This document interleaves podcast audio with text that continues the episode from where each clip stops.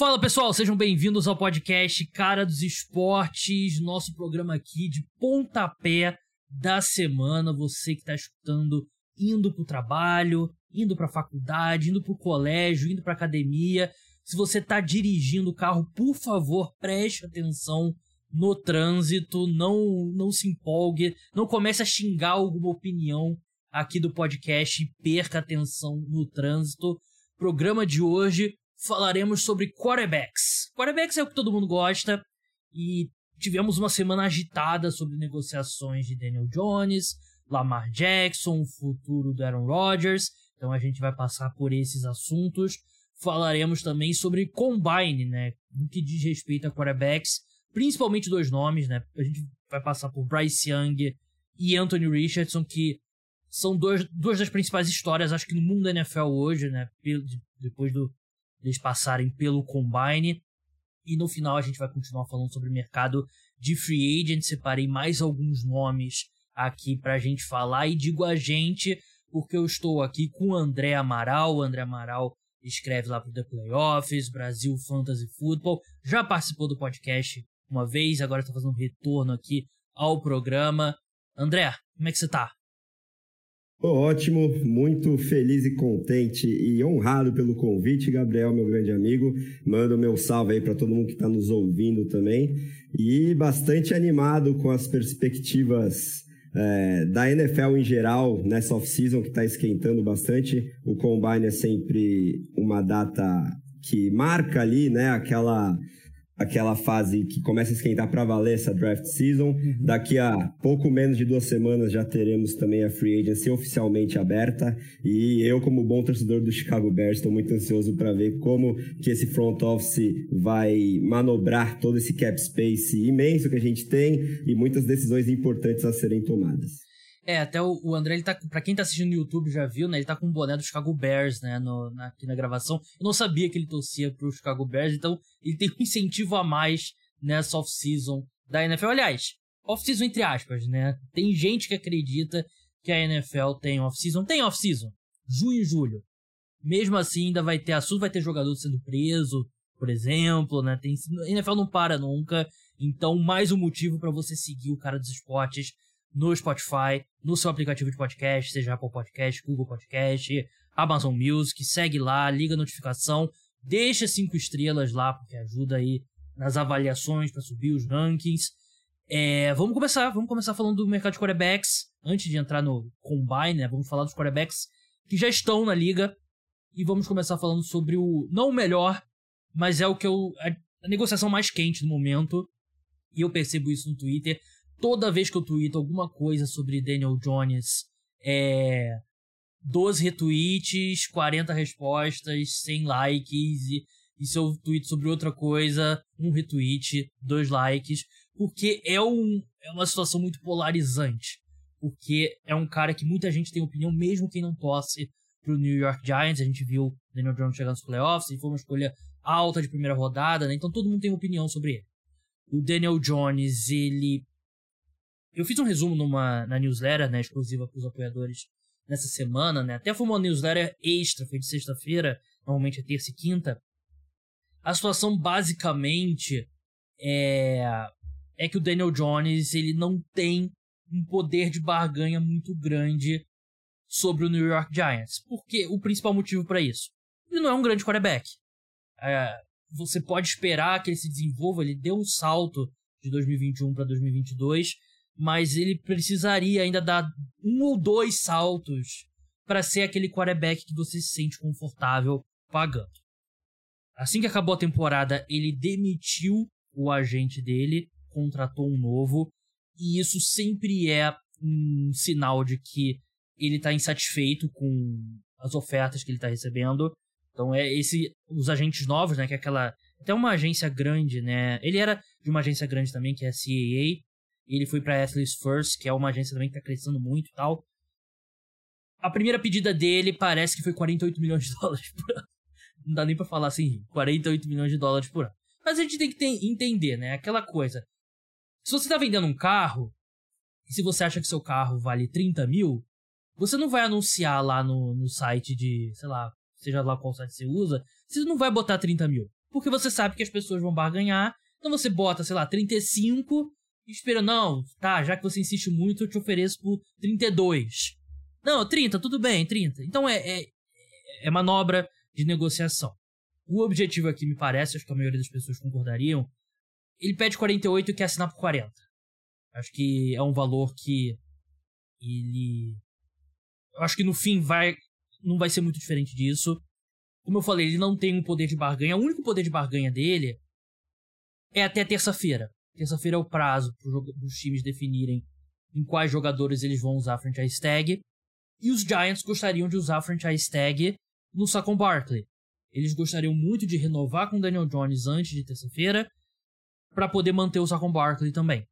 Então é, é sim, passando terça-feira acaba o poder de barganha do, do, Daniel Jones, porque os Giants podem usar a franchise tag não exclusiva nele, 32 milhões de dólares para a temporada 2023.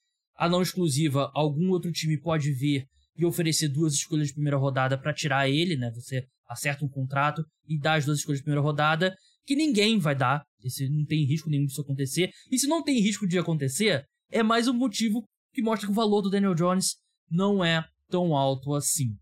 É... Eu já falei aqui mil vezes, né? Então é bom trazer a opinião de uma pessoa de fora. Eu vou relembrar minha, minha take sobre esse contrato do Daniel Jones. Mas, André, é.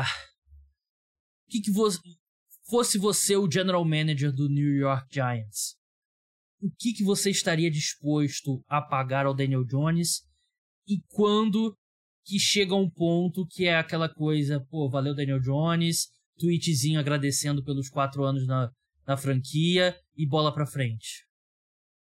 Cara, eu vou muito na linha do que você já trouxe, né? É, me parece um delírio coletivo, ou pelo menos da, da agência nova aí que cuida da carreira do Daniel Jones, essa pedida inicial. Claro que a gente sabe que, como você também disse muito bem, esse número não seria o final em qualquer hipótese, mas ainda assim eu acho que é um reflexo, né, também desses contratos mais recentes de quarterbacks, principalmente de Sean Watson e Russell Wilson, né? Uh, e dois que dois jogadores que vêm de temporadas ruins, né? Principalmente o Wilson. E o dinheiro garantido dado ao Watson também tem reflexos em outras negociações que a gente vai falar daqui a pouco, mas toda, toda essa questão fez o mercado inflacionar, né?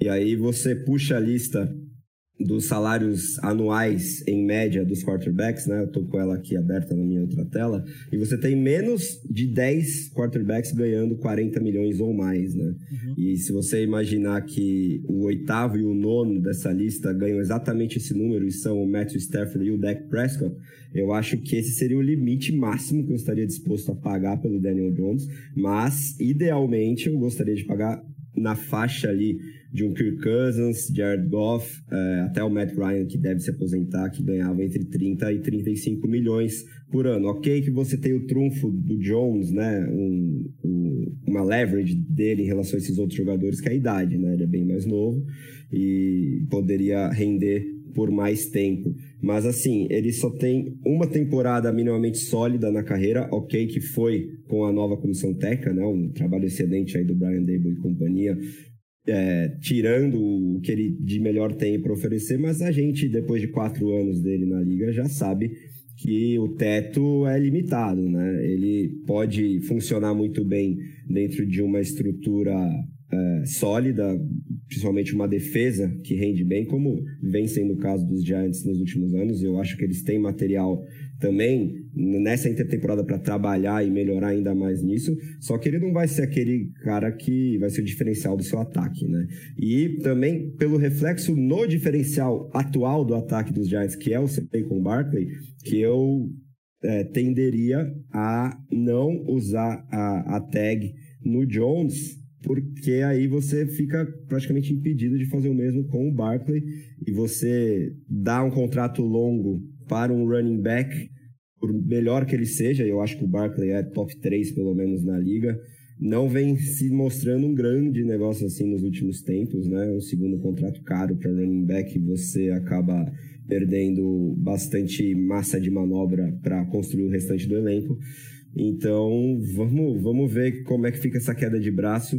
Mas meu palpite é que eles vão acabar renovando o 5 Jones, usando a tag no Barclay, só que esse valor vai acabar suando bastante salgado no fim das contas, porque eu acho que vai ficar ali entre 38 e 42 milhões por ano no fim das contas. Porque quarterback acaba sendo caro, mesmo ele sendo mediano, porque é a posição premium do, do nosso esporte aqui. Né?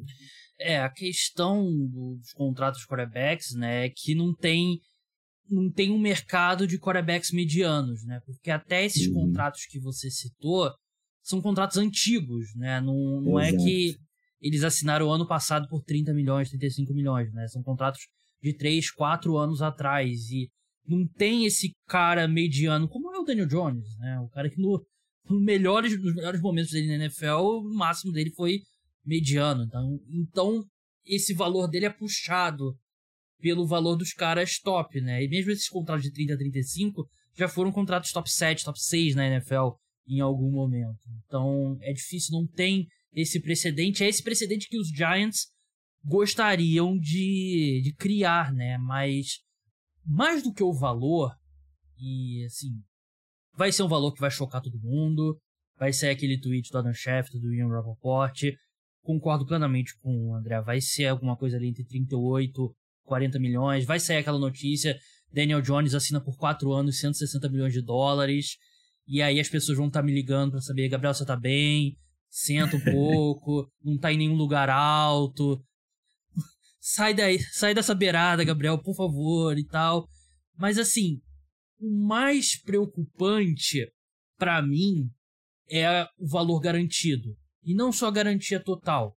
A gente lembra o último contrato do, do Derek Carr, ele renovou na última off-season, e era basicamente um contrato de três anos, três ou quatro anos, se não me engano, mas depois do primeiro ano, era basicamente uma renovação automática que os Raiders podiam exercer ou não. E aí eles não quiseram, se livraram do Derek Carr basicamente sem nenhum nenhuma penalidade no cap, se não me engano, 5, 6 milhões de dólares, né? Então, é essa estrutura que, que os Giants precisam ter. Mesmo que saia esse número pesado, 4 anos, 160 milhões de dólares, se existir uma possibilidade depois de 2023 ou depois de 2024 os Giants cortarem ele sem carregar, tipo, 30 milhões de, no próximo, nos próximos anos de dead cap, né? Que dead cap, pra quem não sabe, você basicamente se assina um jogador, você determina um valor garantido. Esse valor é do jogador no momento que ele assina. Claro que ele vai recebendo ano após ano, né? Mas esse valor conta para o seu cap. Outra coisa é bônus de assinatura. Se o jogador assina um contrato de 5 anos, 100 milhões de dólares, com 40 milhões de dólares de, de bônus, esse 40 milhões é dividido por 5 anos e vai contar para o seu cap é, a cada ano, né? Ali 8 milhões um ano, 8 milhões outro e tal. Então é assim que funciona. Eles se dividem né, o, o, o bônus de assinatura. Então esse é o ponto. Vai vazar primeiro do agente dos Giants, e a, sempre vaza primeiro o contrato do agente, só quando o contrato é muito ruim que vaza primeiro do time. Quando, quando sai já com valor, pode ter certeza que vazou da gente. Eles colocam um valor total para soar bem, mas a estrutura do, do contrato vai ser muito importante, né? Eu acho que é o que é o que pega mais. Se sair essa notícia e provavelmente vai demorar alguns dias para sair a estrutura do contrato em si, e tiver essa estrutura de não ter tanto valor garantido, eu me eu fico tranquilo eu acredito que os Giants não vão conseguir evitar de usar a franchise tag no, no Daniel Jones. E acho que eles vão acabar perdendo o Saquon Barkley. Porque chegando no mercado, o Saquon Barkley não volta. Porque ele é um running... É, é, é bem estranho, né? Porque o Saquon Barkley é, sem dúvida, o melhor jogador entre os dois. Tá muito mais alto no ranking da posição. Só que o valor de quarterback é basicamente uma negociação completamente diferente de outros jogadores. E aí o Saquon Barkley chegando no mercado, dificilmente ele volta, né, André? Ah, com certeza, né? Muitos contenders aí é, ofereceriam um contrato de dois, três anos, dando o que ele quer receber por ano, e faria, acho que, pouco sentido os Giants é, conseguirem ganhar esse leilão, né? Porque aí se, se perde o prazo, abre o leilão. É. E o Barclay, por mais que já tenha né, até afirmado que gostaria de ficar, vai, vai ficar bem complicado realmente. É, você pode fazer aquela é, o cara pode dizer que gosta do time, e aí tem aquelas teve aquela enquete lá, aquela pesquisa da, da estrutura do time, qual time tem a melhor, melhor refeitório, melhor vestiário e tal. Isso conta, mas é muito pequeno dentro de ah, quem que vai me oferecer mais dinheiro, né? E não culpo só com o Barkley, ele tem que fazer o melhor pro futuro financeiro dele, né? Eu só não. Eu tenho. Claro, quem escuta o podcast sabe que eu não, não sou fã de pagar running back. Já disse e reafirmo: 3 anos, 36 milhões, que é o contrato que os Browns deram pro Nick Chubb, eu acharia ok. Eu não acho que o Saquon Barkley vai ser um running back que vai envelhecer bem. Eu acho que ele é meio 8 ou 80, né? Ele depende muito daquelas corridas longas. E conforme você vai tendo mais quilometragem no seu corpo, é difícil você continuar consistentemente, consistentemente tendo essas corridas longas. Né? Então tem um pouco de desconfiança quanto ao futuro do, do Saquon. Vamos falar de Lamar Jackson agora, que é outro que também está de olho nesse prazo até terça-feira. É uma negociação muito difícil, tem uma dose diferente, um ponto diferente nessa negociação do Lamar, é que ele não tem agente. Ele se representa, a mãe dele também é, não sei, ela não atua necessariamente como agente dele, mas enfim, a mãe dele, né? Então também apoia nessas negociações e tal. E a gente já sabe há mais de um ano qual é a posição do Lamar.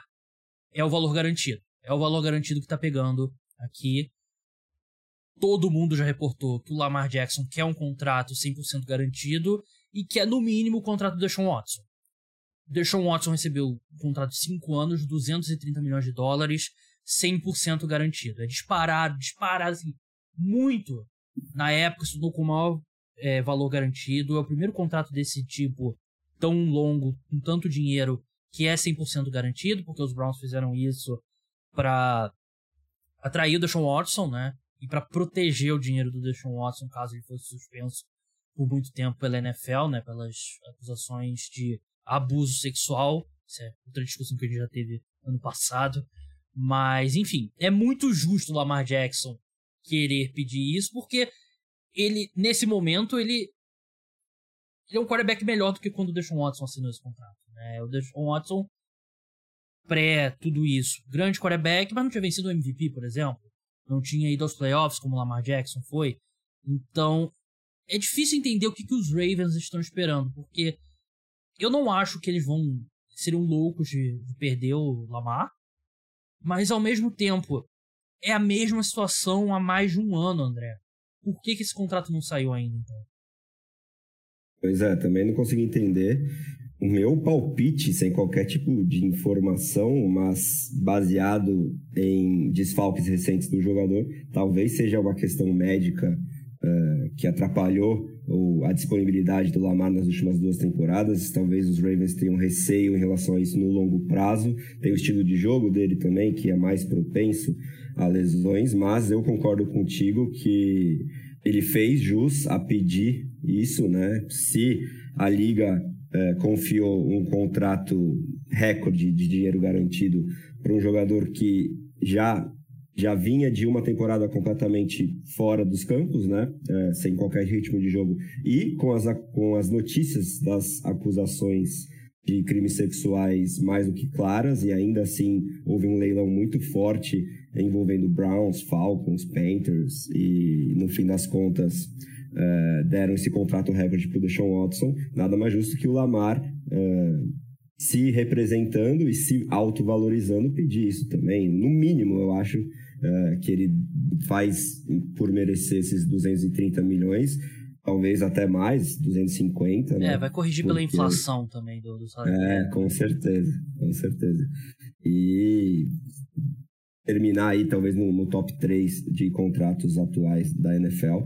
Mas enfim, acho que esse timing tá bem intrigante, para dizer o mínimo, né? Eu, se fosse os Ravens e não tivesse qualquer tipo de preocupação, né? Às vezes vai vazar depois se ele eventualmente não fechar com os Ravens. E não sei, eu vejo principalmente os Falcons com bastante espaço de cap aí como uma oportunidade bacana de destino é, para um jogador que ainda não, não teve a renovação confirmada aí pela equipe atual, que realmente me intriga bastante tudo isso.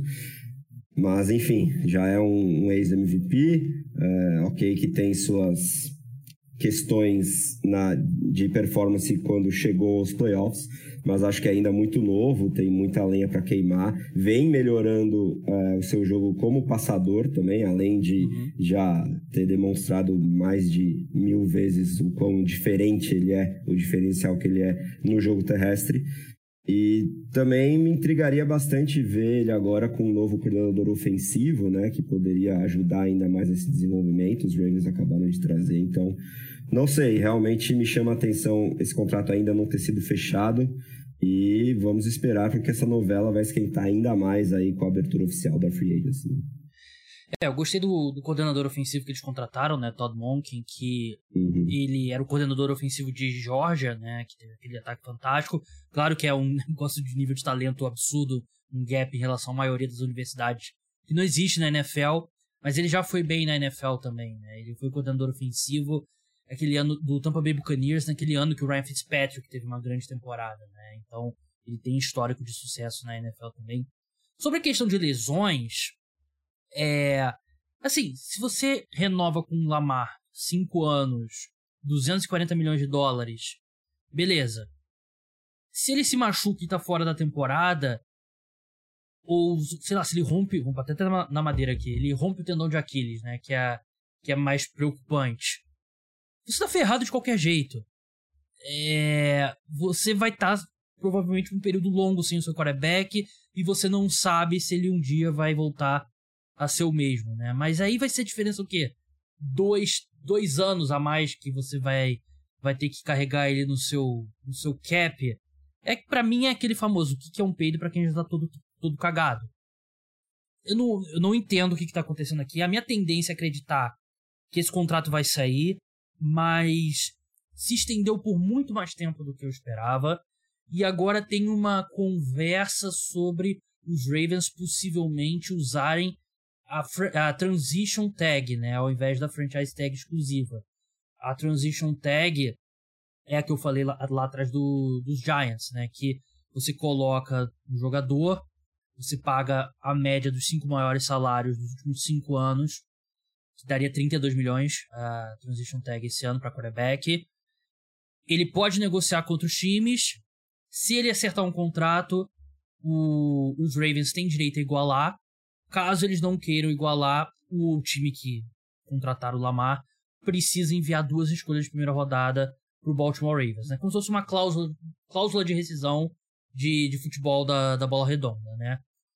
Assim, ao, bem ao contrário do Daniel Jones, teria fila, né, dos times dispostos a pagarem duas escolhas de primeira rodada pelo Lamar.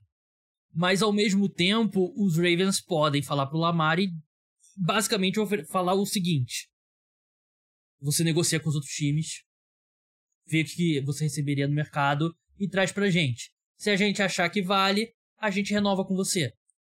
Ainda assim, eu acho que é um risco muito grande, porque não é só o que está no preto no branco quando você diz quarterback. Quarterback na NFL hoje é basicamente como as superestrelas é, na NBA.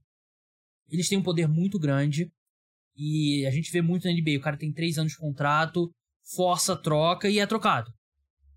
Quarterback, pela importância dentro do time, e você, por exemplo, os Ravens não podem sonhar em deixar o Lamar Jackson entrar de greve. Porque se o Lamar Jackson aceitar o prejuízo financeiro que seria não jogar por um ano, acabou a temporada dos Ravens. Não tem o que os Ravens possam fazer, né? E se ele chega a negociar com outros times, eu acho muito perigoso.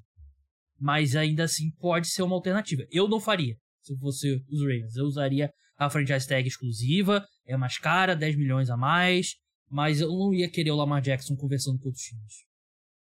De jeito nenhum, é um risco enorme. E meu palpite também é que se usarem qualquer tipo de tag no Lamar, ele vai para o holdout. Eu acho que ele fica esse ano aí sem jogar, porque se sentiria bastante, ainda mais desrespeitado, porque esse é o sentimento que a gente uhum. consegue tirar, acho, desses bastidores. E também, se a gente considerar que saíram alguns burburinhos de que ele estava hábil a entrar em campo aí, pelo menos nas duas ou três últimas semanas dessa última temporada, e ainda assim o time manteve ele é, de fora, isso já poderia ser indício de. E vou ser sincero, ele estava certo. Né? Negociações né? frustradas, com certeza. Eu acho que ele tem toda a razão é. e, e tem todo o trunfo da negociação na mão, ainda mais depois desse contrato do Deshaun Watson, e acabou complicando bastante a vida aí do rival de divisão dos Browns e estabelecendo um, um precedente bem perigoso, bem difícil para os clubes, mas é uma valorização dos jogadores que eu acho que também no histórico todo da NFL já é algo que deveria estar acontecendo há mais tempo. Ainda mais para quarterback, como você deixou bem claro, né? O poder de barganha que eles têm, a importância que eles têm uh, em termos de, de, de, não só dentro de campo, mas uh, isso se refletindo nos contratos. Né?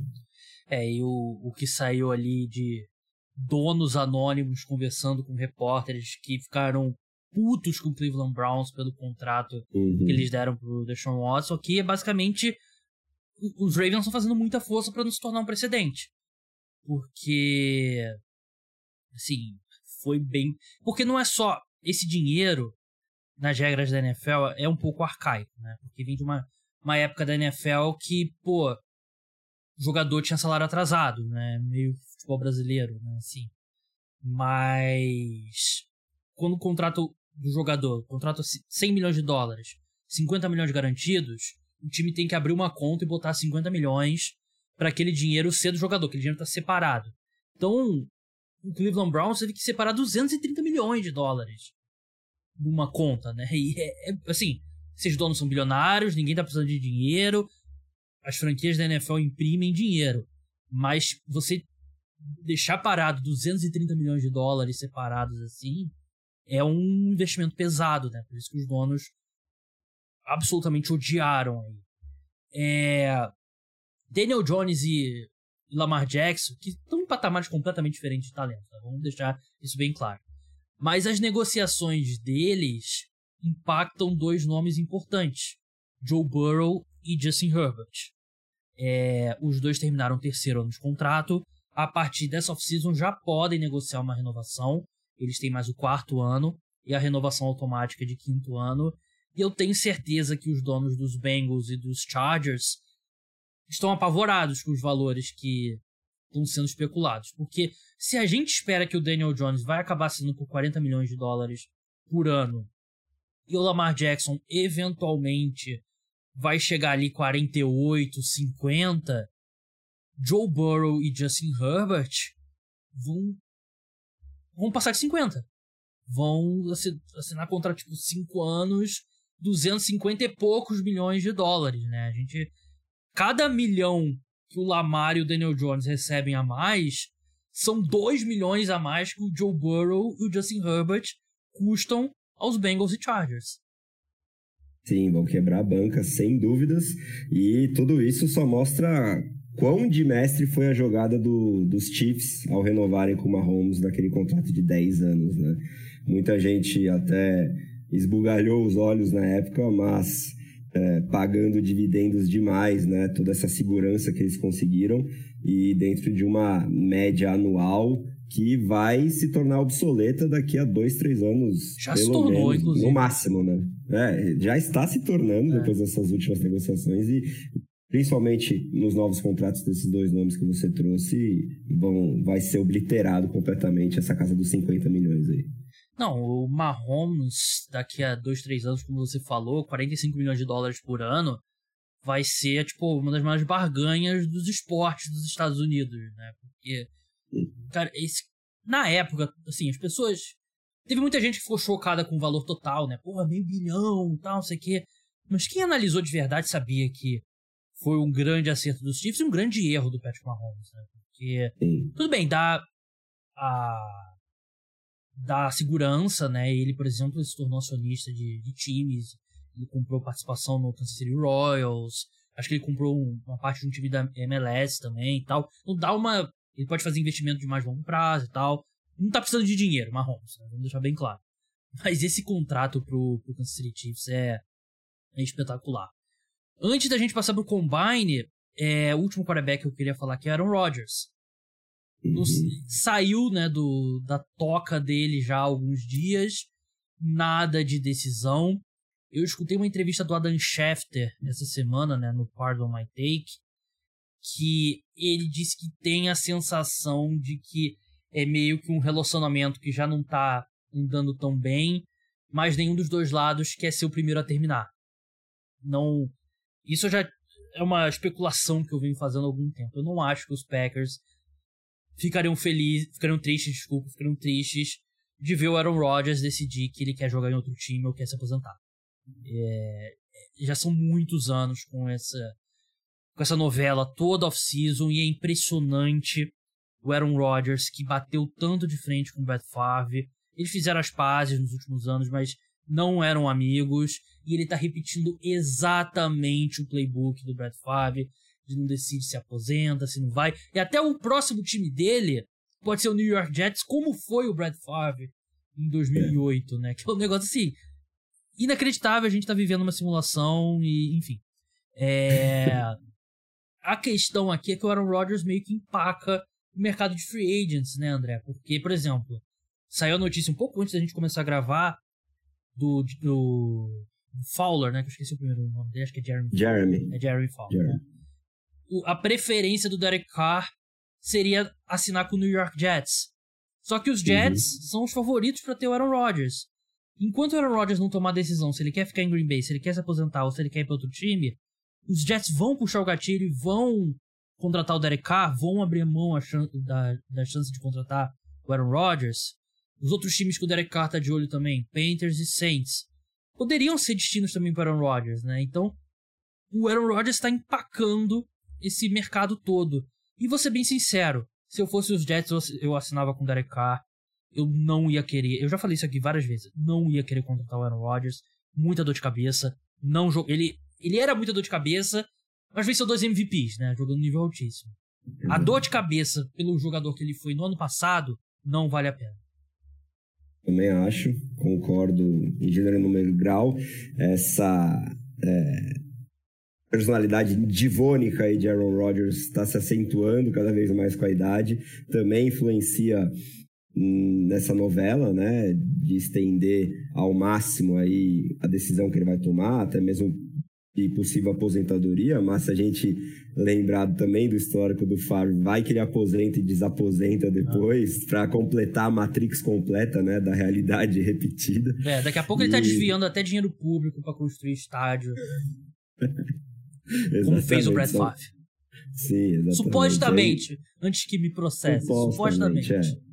Vamos deixar no campo da hipótese. É. E as opiniões políticas também, a gente, né, é. infelizmente, tem similaridades entre eles, mas, é. enfim, falando de, de campo e contrato, é, eu acho que os Jets teriam um diferencial evidente no Aaron Rodgers de 2020 ou 2021, mas esse risco do Aaron Rodgers 2022 dentro de um ambiente de jogadores muito jovens, com quem é, Aaron Rodgers na sua carreira não tem um bom histórico, né? É. Ele tem pouca paciência com, com jogadores jovens e eu acho que o cara é um cara obviamente no nível técnico de outra prateleira, mas que é, tem uma personalidade como líder quase que inversa em relação ao Rodgers, então eu gosto desse encaixe porque a gente sabe que os Jets têm muito talento dos dois lados da bola, já mostraram isso nessa última temporada. Tem é, um coaching staff bastante promissor também, querendo mostrar serviço.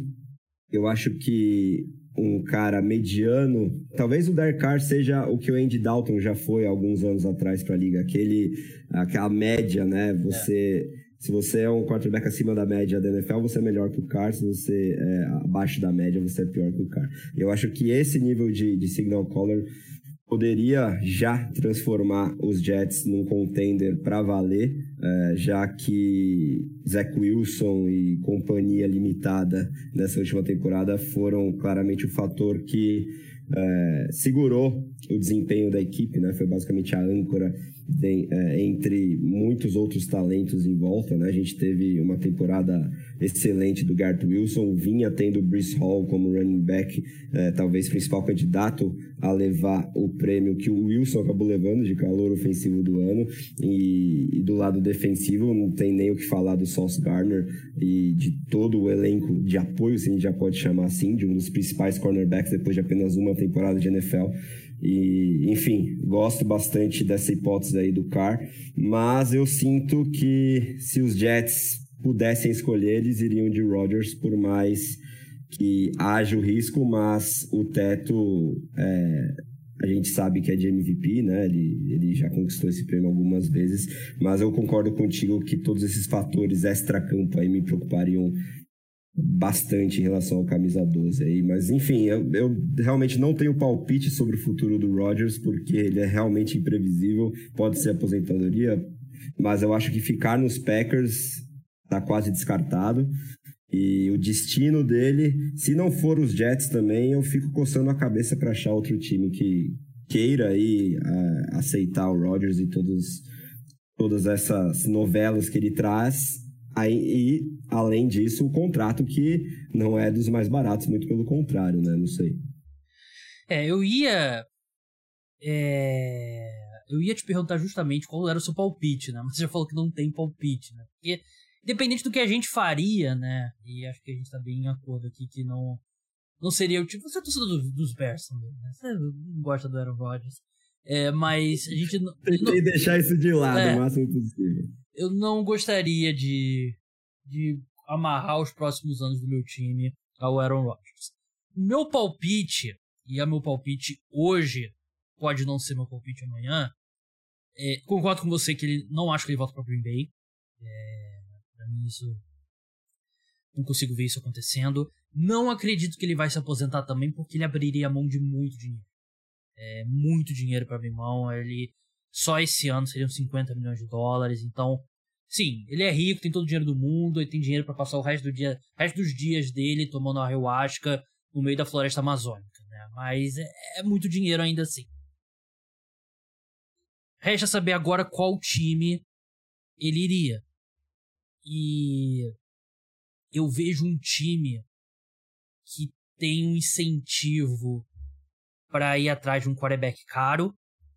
É um time que tem um dono recentemente. Sim, não é novo, né? Ele conta dois anos. Mas ainda é, no, no, no esquema geral do universo, ainda é um dono recente. Que gostaria de fazer uma contratação bombástica. Tem um head coach acostumado a lidar com quarterbacks veteranos e não tá tanto ao alcance assim de um dos melhores quarterbacks do draft que a gente vai falar mais pra frente. Eu pode ser bem difícil, odds seriam alta, mas eu acho que o Aaron Rodgers vai se tornar quarterback do, do Carolina Panthers. É... Eu acho que Panthers, Jets e Raiders seriam os meus principais palpites. É... Raiders, principalmente por causa do, do Davante Adams, né, toda a ligação que os dois têm. Os Jets, eu acho que eles vão acabar optando pelo caminho da Derek Carr. Porque é aquela coisa, né, de ter um, dois pássaros voando ou na mão. Mas eu acho que o Panthers é um time que tem um pouco mais de. Acho que sede ao pote, é a palavra certa para ir atrás de um cara como Aaron Rodgers. Mas eu, eu diria Panthers ou Raiders. Eu, eu acho que os Jets vão acabar optando pelo Derek Carr. É, acho que os Raiders são um belo palpite, por mais que eu sinta uma combinação explosiva no mau sentido em Josh McDaniels Nossa. e Aaron Rodgers juntos, né? Ainda mais com, com é, os bastidores lá de Las Vegas, né? dono e todo mundo é, que gosta de uma polêmica. E mas tem um outro fator, né, até servindo como gancho talvez no nosso próximo assunto, que o estoque dos quarterbacks do draft cresceu bastante, né, depois do Sim. Combine, principalmente, né, do, do Richardson, que, que era o prospecto mais polarizante. Então, talvez isso seja um fator é, de risco aí intenção para esses free agents, principalmente para Aaron Rodgers, né? Porque também já saiu alguns burburinhos que agora os Panthers estão cada vez mais animados com a classe, talvez eles estendo ali uma escolha top 10 que eles podem trabalhar para subir por um quarterback, eles desistam do caminho da free agency. Enfim, muita coisa ainda para rolar nessa off-season da NFL. Eu estou muito curioso para ver o que, que, vai dar. E aí, só para não, não deixar passar um palpite sobre o destino é, do Rodgers, Vou, eu vou ficar com os Jets, mas com os Raiders bem próximos ali. E aí, aí o cara vai acabar indo para a NFC Sul ali para os Saints. Mas não sei, é só palpite porque eu acho que as odds estão muito iguais para todo mundo aí. Derek Carr tem mesmo cara do, do New Orleans Saints, né? Tem, né? Se bem que você falou comparação dele com o Andy Dalton, né? Vai substituir o Andy Dalton lá no Saints. Vamos seguir falar é, de quarterbacks no Combine, principalmente dois nomes. A gente vai fazer um resumo sobre o Combine no podcast dessa semana, né? Vou postar terça-feira à noite, quarta-feira de manhã. Eu e o João Eduardo Dutra, provavelmente ainda é dúvida para esse programa, mas se não for ele, vou convidar outro especialista de draft. E esse programa que vai ser um dos. É o episódio exclusivo da semana para apoiadores, né? E se você curte meu trabalho, quer ajudar a manter o podcast Cara dos Esportes no ar e ter acesso a esse programa, minhas newsletters exclusivas, só vai para os apoiadores dos meus textos, e esse episódio, se torne apoiador, 14 reais por mês, tem desconto se você assinar plano de seis meses ou um ano pelo Pix, bem simples, bem fácil, link na descrição tá tudo explicadinho, então se torne apoiador, ajuda bastante aí o produtor de conteúdo independente. Vamos seguir agora e vamos falar de Combine, Vamos começar pelo Bryce Young, que foi a medição mais aguardada, talvez, da história do Combine, né? Eles medem altura e peso, assim, precisamente, acho que 2003 para cá, né? O Bryce Young era uma grande questão, né? Porque todo mundo via as fotos, ele andando do lado de gente alta, ele parecia ter um metro e meio, e ele também não parecia ser muito forte por mais que seja o melhor período para um quarterback baixinho na NFL, ainda assim tem uma questão física que você vai ter cinco caras gigantes na tua frente e você precisa enxergar. Vai ter um cara gigante tentando te derrubar toda a jogada. Então tem certas coisas que, por mais que tamanho não seja documento, é documento até certo ponto. E eu achei que a medição do Bryce Young foi boa. Tendo em vista, porque meu medo como um cara que gosta do Bryce Young, é que ele ia medir 5,9. 5,9, né, em aquelas medições estúpidas dos Estados Unidos, daria 1,75m, que seria o quarterback mais baixo da liga uma margem considerável. Ele mediu 5,10, que é 1,78m, que é exatamente a mesma altura do Kyler Murray. E assim, os problemas do Kyler Murray na NFL, eu ainda acredito no Kyler Murray, aliás, mas não tem nenhum problema atrelado à altura dele. É lesão, comprometimento, time muito ruim ao redor dele e tal. Mas o fato dele ter 1,78m eu não acho que prejudica muito. Claro, é um ponto negativo, né? Você preferia ter um quarterback com 1,90m, mas é, ele compensa mobilidade e tal. Então, a altura não me preocupa. Ele pesou 92,5 kg.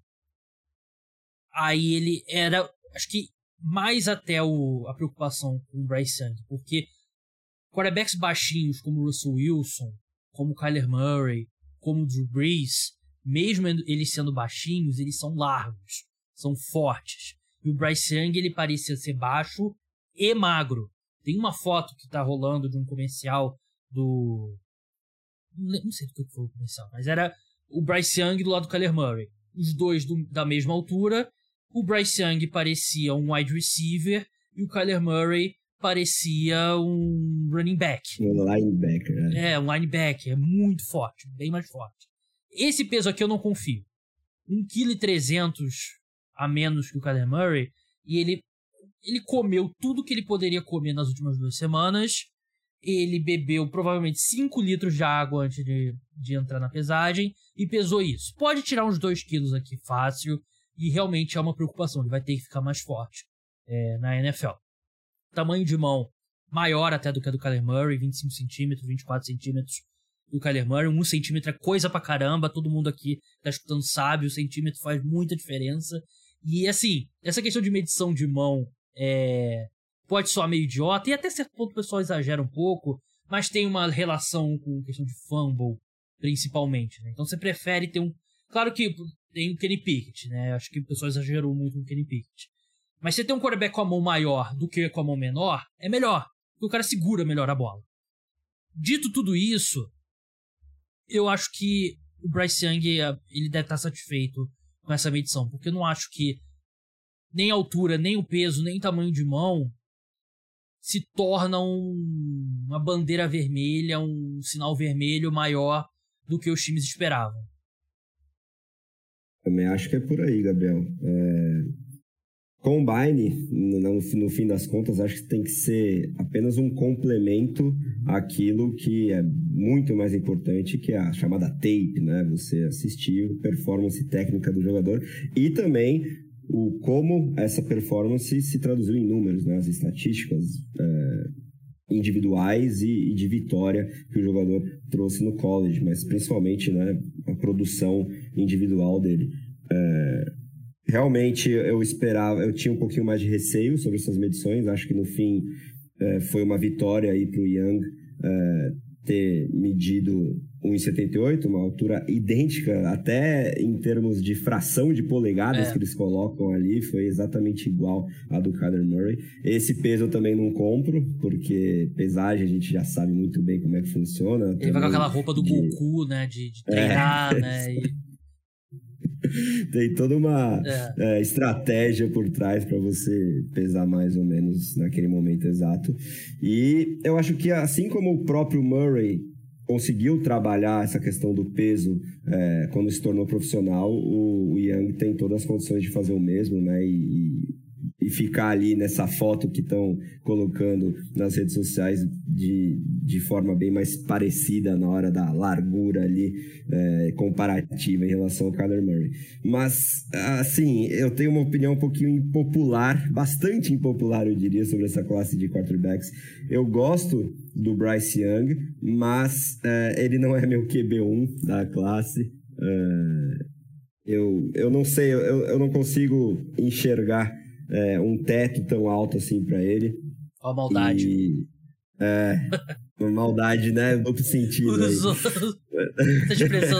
Mas quem que você tem como seu QB1? Cara, vão me xingar bastante aqui, mas eu não, eu não consigo não gostar muito, para não dizer me apaixonar, em relação ao Will Leves e o potencial que ele oferece. Eu, eu reconheço os inúmeros riscos, mas também como um bom jogador de fantasy que eu sou, eu, eu talvez corra riscos além da conta até demais, até demais e prefiro é, pular ali no upside do que na segurança. Eu vejo o CJ Stroud talvez como o cara mais seguro da classe, né? É, de, de maior piso. O Bryce Young, ele é, me chama muito a atenção em relação à leitura de jogo, né, a própria mobilidade dele, mas essa questão aí da altura, também trazendo o, o exemplo do Murray, me preocupa em termos de, de longevidade aí, ok, que eles têm estilos de jogo diferentes e eu quero ver como isso se traduz na NFL, porque ao mesmo tempo que o Murray tem mais mobilidade para fugir de, de sex, por exemplo, de, de pancadas em geral, de tackles. Ele, por correr com a bola, por mais que ele tenha diminuído bastante esse fator do jogo dele nas últimas temporadas, acaba se lesionando. Eu quero ver como é que vai ser o, o Young em relação a isso. Talvez o jogo dele se assemelhe um pouquinho mais ao, ao do Drew Brees, que também era um cara baixo, né, como você já trouxe aqui, e aí conseguiu uma belíssima longevidade na liga. Mas eu não sei, eu vejo muitos traços de Tua Tango Vailoa, assim, no Bryce Young. E o Tua nunca foi um cara que me chamou muita atenção, assim. Não, não sei se é aquele cara que vai ser o diferencial para o seu time, por mais que seja um cara acima da média em termos de talento, mas não sei se tem um, um teto de, de, Josh Allen, Justin Herbert, Joe Burrow, Patrick Mahomes também essa, essa questão da altura influenciando em, em, relação a isso. Até porque o Murray, talvez você possa argumentar que tem talentos que dão um upside maior em relação, em comparação ao Young, e essa questão física talvez seja o maior fator que impossibilita ele de atingir esse patamar de primeira prateleira aí desses quatro nomes aí que eu citei. Mas enfim, são minhas impressões, não sou nenhum especialista em draft, mas é, é assim que eu enxergo essa classe e ainda tem o, o, Dark Horse maior de todos aí que a gente vai falar daqui a pouquinho. Né? É, não somos Felipe Vieira aqui, né, nesse, nesse podcast. É, eu gosto muito do Bryce Young. Claro, todo quarterback tem ponto positivo e ponto negativo. E a altura dele é um ponto negativo. Eu preferia que ele tivesse 1,90m. É, acho que o Kyler Murray é um corredor melhor do que o Bryce Young, assim, com uma boa margem. E tem, acho que é mais um elemento do jogo dele que o do Bryce Young. Me faz crer que o Bryce Young possa é, evitar um pouco desse impacto. Eu acho que a parte mental do Bryce Young é bem superior ao Kyler Murray. Leituras, e o, ele tem um braço fantástico, um toque na bola. Eu vi uma comparação dele que assistindo realmente eu enxergo, é, ele é um mini Deshaun Watson, mas Deshaun Watson dentro de campo pré-tudo, né? Antes desse ano que ele ficou fora e esse ano péssimo dele com os Browns. O Deshaun Watson era um dos melhores quarterbacks da NFL, né? Até tudo isso acontecer. E o Bryce Young tem muito dessa improvisação, dessa criatividade. É meio Russell Wilson também, pré-2022 também, né? Pré-2021, na verdade, né? Que 2021 dele também não foi bom. Mas eu, eu gosto muito do Bryce Young. É um ponto negativo, claro. Mas eu acho que ele tá, no, ele tá ali no. Se ele fosse. Se ele tivesse 1,75m, aí ia ser uma coisa que você começa a pensar, pô, não tem como o quarterback. 1,75m, 92 quilos e. Aqui ele tá no limite, né? Tá, não que 3 centímetros é, vai de, decretar, né? Mas eu acho que ele tá no tamanho mínimo ali para um quarterback que eu consigo enxergar funcionando na NFL e acho mais do que funcionando. Eu, eu acredito que ele vai ser uma estrela de repente não é um cara de MVP, mas um cara top 6, top 5 ali da liga. O grande vencedor desse combine, a gente vai falar de vencedores e perdedores no episódio exclusivo para apoiadores, mas o grande vencedor para mim é o Anthony Richards, quarterback da, da Universidade da Flórida. Ele literalmente fez um dos melhores combines para um quarterback que a gente já viu, né? Ele, não sei se vocês já viram, tem rola muito no Twitter, né? Tem um, uma fórmula lá que é uma dá uma nota de atleticismo pro jogador. E o o Anthony Richardson empatou com o RG3, que tem a maior nota da história, né, que é 99, né, vai de 0 a 100. Ele teve o melhor salto vertical da história para um quarterback, 1,2m. Ele teve o melhor salto em distância, empatado, 3,27 metros. E o quarto melhor tiro de 40 jardas, 4,43 segundos. Ele fica atrás apenas do Michael Vick, do Red McNeil e do próprio RG3. Ficou na frente do Justin Fields. O Lamar Jackson não correu um tiro de 40 jardas.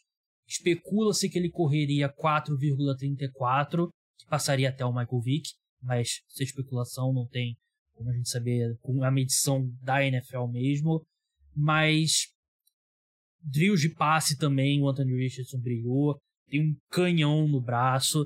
Ele. Assim, ele mostrou tudo que a gente esperava, mas eu acho que mais ainda. Eu, eu esperava um cara que seria um excelente atleta, mas a gente tá falando de um cara aqui que, qualquer que fosse a posição dele, ele seria um dos melhores atletas nessa posição. Ele poderia jogar de cornerback, ele poderia jogar de wide receiver, ele poderia jogar de safety, running back, seria um dos melhores atletas com esse perfil físico, mesmo sendo quarterback. E assim, vai me fazer voltar e assistir mais dele. É um prospecto muito cru, claro. Mas é. Eu sei que não dá para você também levar em conta o Combine, mudar tudo por causa do Combine. Mas, André, a gente tá falando de um atleta muito especial fisicamente.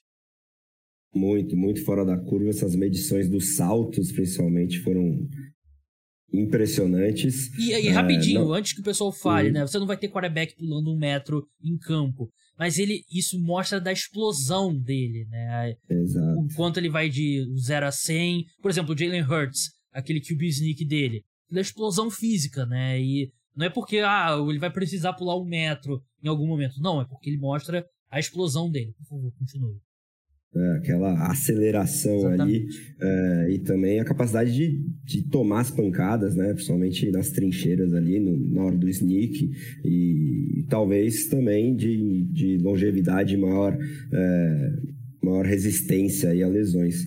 Mas, por outro lado, uh, se a gente tirar o maior comparativo em relação a ele, né, que é difícil fugir da comparação com o Cam Newton, né, em termos de, de atleticismo e também algum, algumas coisas de estilo de jogo, é, você pode puxar esse histórico de lesões aí do Newton. Mas, enfim, isso seriam só especulações. E não tem como é, não, não ter o, o Richardson como o prospecto mais polarizante aí dessa classe. Ele, ele quando você puxa para ver a tape, né, ele tem jogadas geniais, mas também jogadas... Muito inconstante. Muito é, questionáveis, para dizer o mínimo.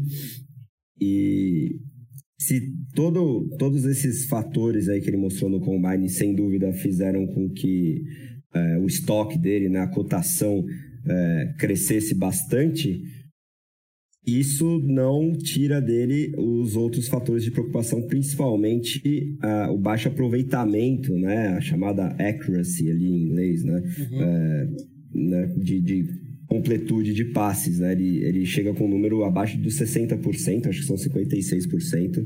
E esse número em específico é bastante preocupante se você puxa o histórico aí é, de toda a NFL em, em, termos de quarterbacks draftados no primeiro round, porque agora acho que está mais do que claro que ele vai ser é, selecionado aí na primeira rodada. Acho difícil também ele fugir do top 10, porque se ele contém todo esse risco, ele também tem é, todo esse upside em termos de atleticismo e também é, tecnicamente, né? Se você puxar só os melhores momentos, você se apaixona no Richardson.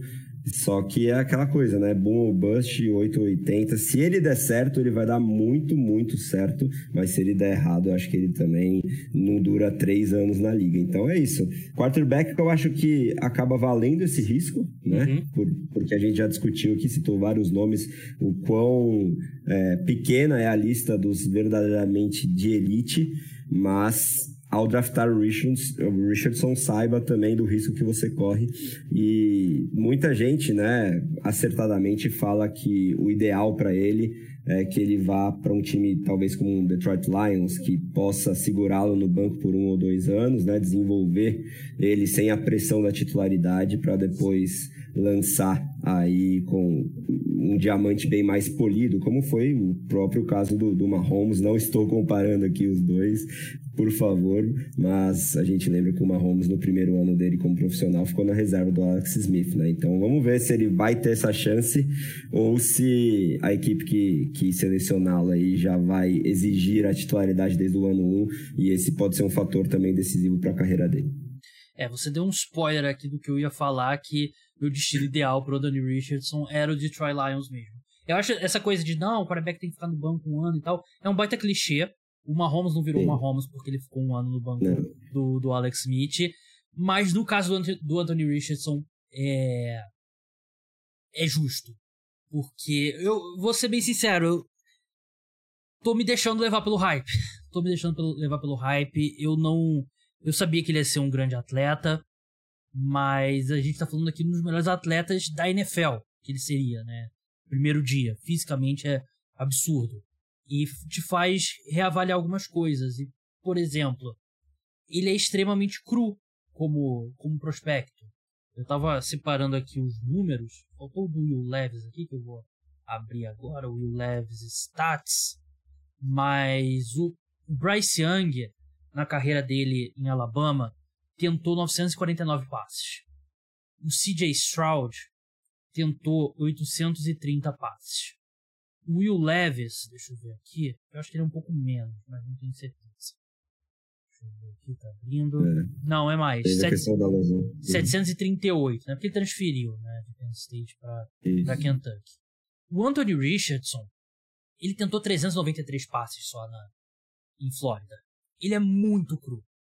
Ele é, é dá para acreditar que ele não chegou ainda nem perto do, do que ele vai ser como quarterback. Né? E Flórida, tudo bem, é uma universidade grande, mas que não tem um grande momento. 54,7% de passos completados, como você falou, preocupa. Pré-Josh Allen, a gente sempre falava que era um número que não muda a precisão de quarterback. Se o quarterback não é preciso no college, normalmente ele não se torna mais preciso no, nos profissionais.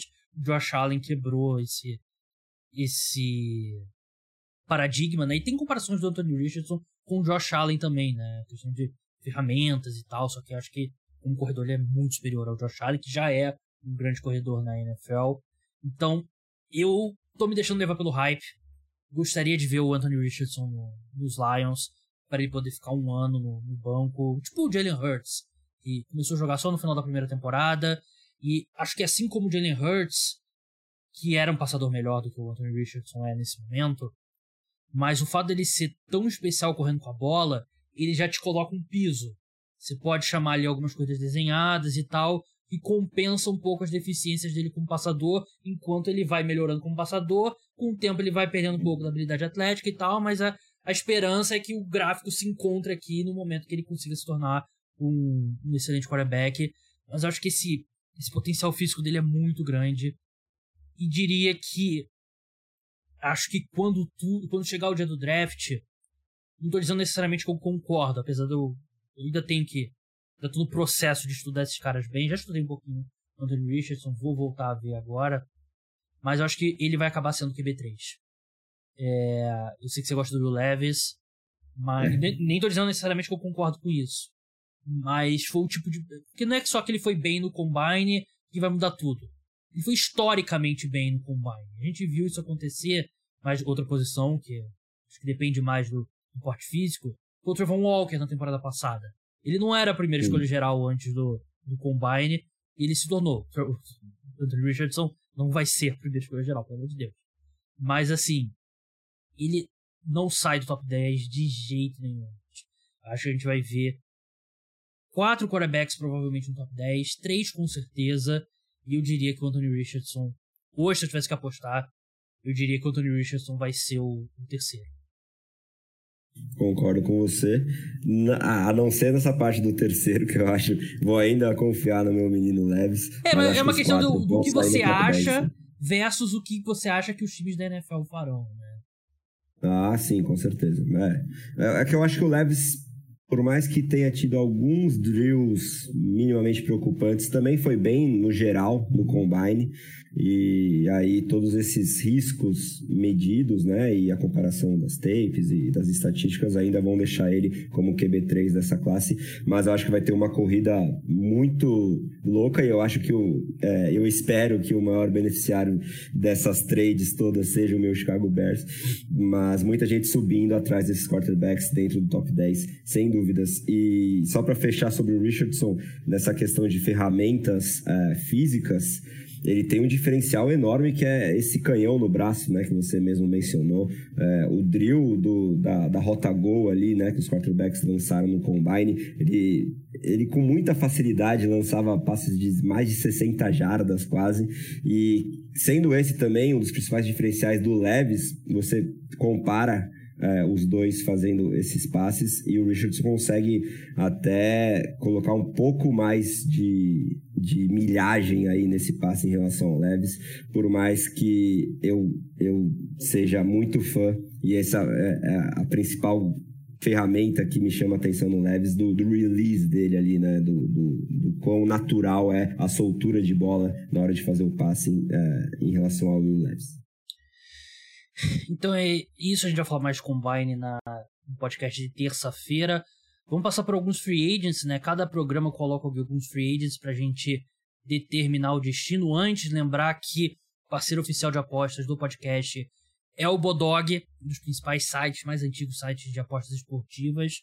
Em breve devemos ter apostas no draft, né? Todo ano tem, então acredito que vai ter esse ano. Então é um bom momento também para você criar sua conta. Criar a conta de graça, cria lá sua conta que já me ajuda bastante. E aí, se tiver alguma aposta que você queira fazer, você coloca um saldo lá, faz uma fezinha com responsabilidade e se diverte um pouco.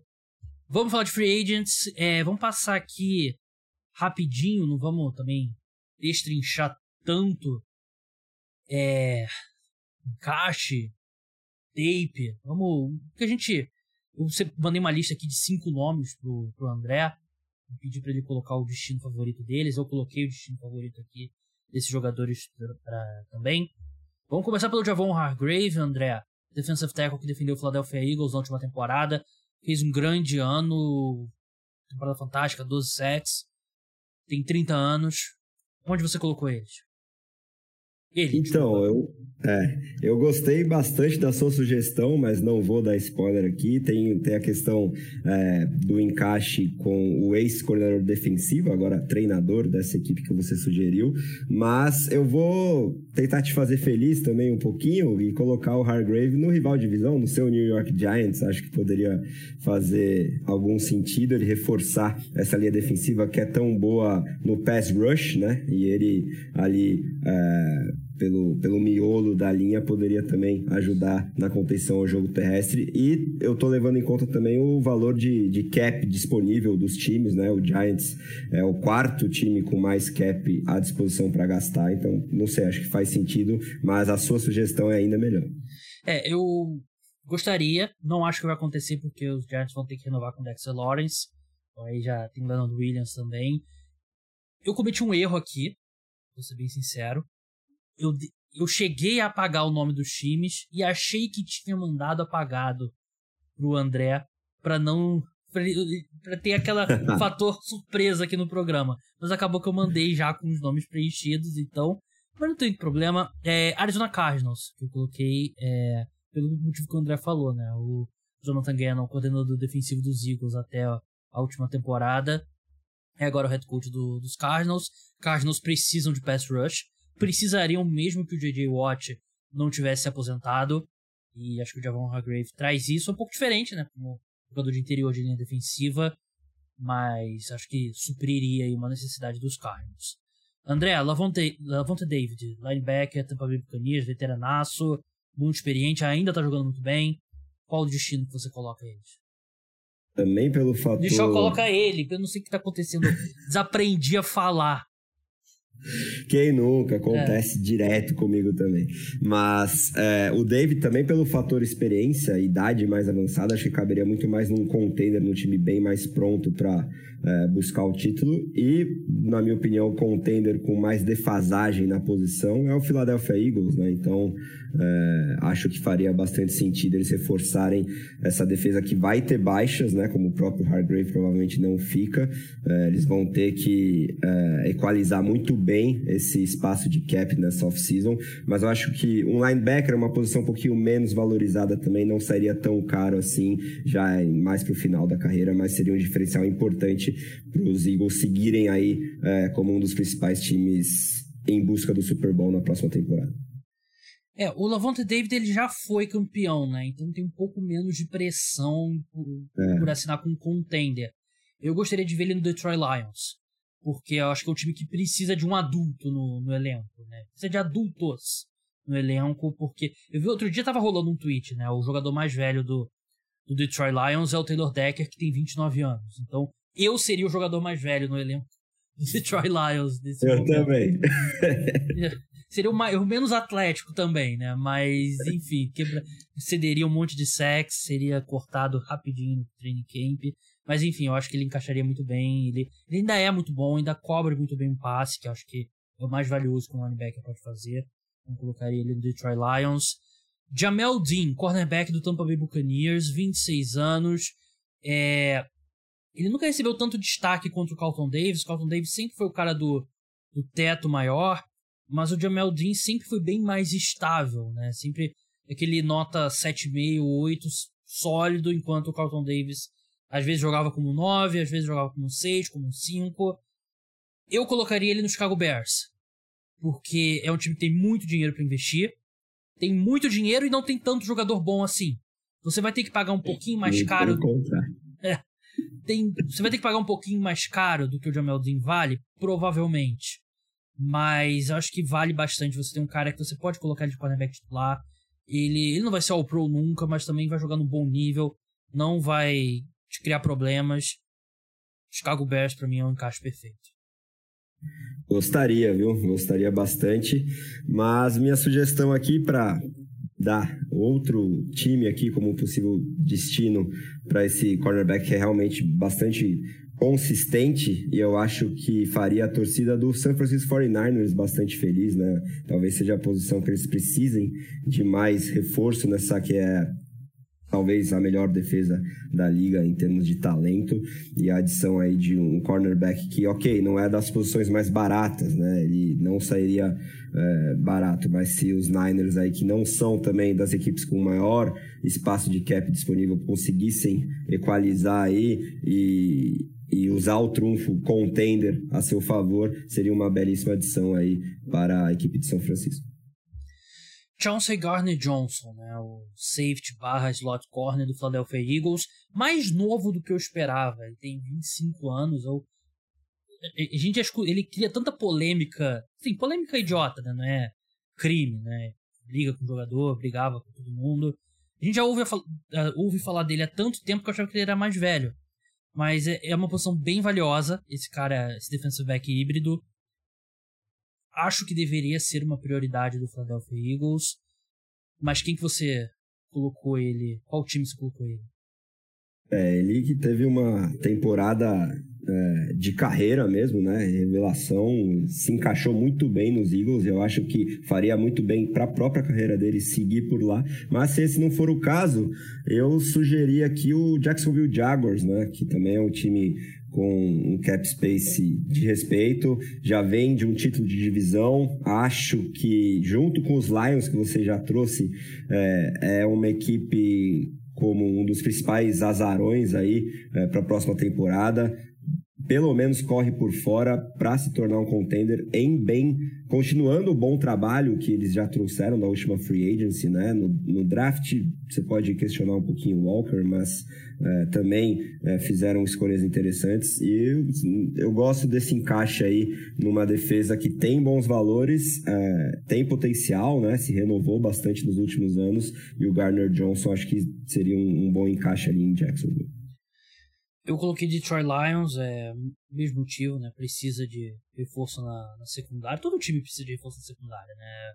Não dá para ter eh, defensive back suficiente e a secundária dos Lions é bem complicada. Para encerrar, Jordan Poyer, safety do Buffalo Bills, 31 anos, um cara que uns 6 anos basicamente é um dos 5 melhores safeties da NFL. Eu sempre no off-season faço é, episódios com top 5 posição por posição naquele momento e acho que todos os anos que eu fiz, o Jordan Poyer entrou, tava brigando para entrar. É, se machucou, voltou, né, na, na, última temporada. Eu coloquei ele no Cincinnati Bengals. Porque, assim, pode soar estranho por conta do Jesse Bates. Mas eu acho que o Jesse Bates não vem de uma boa temporada. Vem uma temporada boa, mas nem de longe o nível de 2021. E mesmo ele sendo bem mais jovem, eu acho que o Jordan Poyer nesse momento, é um jogador melhor do que o Jesse Bates. E safety normalmente envelhece bem. Eu consigo ver o Jordan Poyer jogando mais uns três anos em um nível muito bom. E como o Jesse Bates vem da franchise tag, seria uma renovação cara. Então eu acredito que os Bengals podem ter um jogador melhor, mais barato do que o Jesse Bates. Por isso coloquei o Jordan Poyer nos Bengals. Acho que os Bills farão bastante força para manter o Jordan Poyer, né? Porque meio que o, a estrutura da defesa dos Bills é construída ao redor de ter o Jordan Poyer e o Micah Hyde no fundo do campo. Exato, é um líder né, dessa unidade. Achei perfeito o seu encaixe aí, sua sugestão, porque os Bengals devem perder o Bates, né? Já saíram até alguns reports aí especulando que ele provavelmente não fica. E tem o Von Bell também, que é free agent, então outra é, outra baixa aí nessa secundária, né, especificamente entre os safeties. E, enfim, seria um belíssimo encaixe aí do, do Poyer para substituir um ou dois desses nomes lá em outro time que é sempre um dos candidatos ao título da AFC. Mas se esse não for o caso, minha sugestão é em o Philadelphia Eagles per perdendo o, o Gardner Johnson, eles trariam aí o Poyer, é, mudaria de conferência também mas estou intrigado em relação ao salário que ele vai pedir, né? Já passando da faixa dos 30 anos, mas concordando com o tio que ainda tem bastante lenha para queimar. Vamos ver como é que ficaria esse contrato. Mas é, meu palpite é que os Bills vão fazer de tudo para mantê-lo e eu acho que ele tende a, a, ficar por lá também por esse aspecto da liderança e familiaridade ali com, com a cidade, com a franquia. É um encaixe que, que é muito importante para os Bills é, conseguirem aí é, manter um dos líderes da defesa. Bem, é isso. Sigam o André no arroba André Amaral633, que creio ser esse número uma referência ao São Paulo. Tô vendo aqui uma camisa no fundo aqui que ele tá gravando, então São Paulino. Tô abrindo o Twitter dele, a capa é uma foto do Morumbi, então é bem seguro dizer que é uma referência ao São Paulo. Acompanhe o trabalho dele lá no The Playoffs, um site super antigo, super tradicional na cobertura dos esportes americanos. Já participei de programas lá. É, a galera faz um ótimo trabalho. O arroba BRF, BRF Football, né? São dois Fs, Brasil Fantasy Football. Outro site muito antigo muito tradicional de fantasy football. Esse pessoal aqui é da, da época que eu comecei também, com, com FA hoje lá atrás, então pode confiar. Mas eu queria te perguntar especificamente sobre um outro projeto seu aqui, que eu já vi no Twitter e achei interessante. Acabei não conferindo porque eu meio que larguei a série. Vou ser bem sincero, você vai ficar Puxa irritado comigo. Mas eu sou chato com série. Sou péssimo com série. Não, episódio de uma hora para mim é tipo morte. Mas assim, tá. É uma série muito popular, Last of Us. Inclusive, eu tenho que liberar o André em breve, porque daqui a pouco tá saindo episódio novo. Mas você tem um podcast sobre The Last of Us, né, André? Exatamente, essa seria a minha deixa. Eu fico muito feliz de você ter levantado a bola, Gabriel. Já agradecendo demais novamente pelo convite. Foi é, um prazer, como sempre, trocar ideia contigo. Mas fica o convite aí para a galera conferir o Zona de Quarentena, que é meu podcast sobre The Last of Us. Você que curte essa série que é a mais popular do planeta é, neste momento. Daqui a pouquinho, no momento que a gente está gravando aqui, daqui a menos de uma hora, é, será lançado o penúltimo episódio dessa primeira temporada temporada. último já? Exatamente, Nossa. serão apenas nove. E esse é o episódio oito. Pois é. E eu sou um amante, é, um fã incondicional dessa história desde os videogames. Joguei tanto a parte 1 quanto a parte 2 mais de uma vez. Então, a gente tem esse diferencial, né? A gente comenta é, na parte principal aí de cada episódio do podcast o episódio da semana. E no finzinho a gente vai para a parte full spoilers para para vocês que, assim como eu, já conhecem a história por completo. A gente vai especulando o que, que pode aparecer, que a gente já conhece dos games, que a gente gostaria de ver. Então tá bem legal. É, eu e alguns amigos lá também da equipe do The Playoffs estamos fazendo esse trabalho que está sendo um prazer gravar. E espero que, se você gosta de The Last of Us, dá uma conferida. Já temos, é, assim como a série, sete episódios lançados, ainda viram mais dois. E tá lá, lá no Spotify, Zona de Quarentena, pode conferir que ah, tem o nosso selo aqui de qualidade. Valeu demais, viu, Gabriel? É, eu vi os dois primeiros episódios e gostei, né? Mas é. Se... Tem muita dificuldade para ver série nova, né? Porque aí eu acabo ligando Friends, né? Antes de dormir, vejo Friends e daqui a pouco. E agora estreou Mandalorian. Vai estrear Isso. Ted Laço. E vai estrear também a última temporada de Succession. Aí vai ficar difícil. De repente, eu vou assistir em algum momento. Em algum momento eu vou assistir. E tenho certeza, muita gente gosta. Sei que se você gosta, você vai gostar lá do Zona de Quarentena. Escute lá, tô vendo aqui o link no Spotify, então creio que tem todos os principais aplicativos. André, muito obrigado. Até a próxima.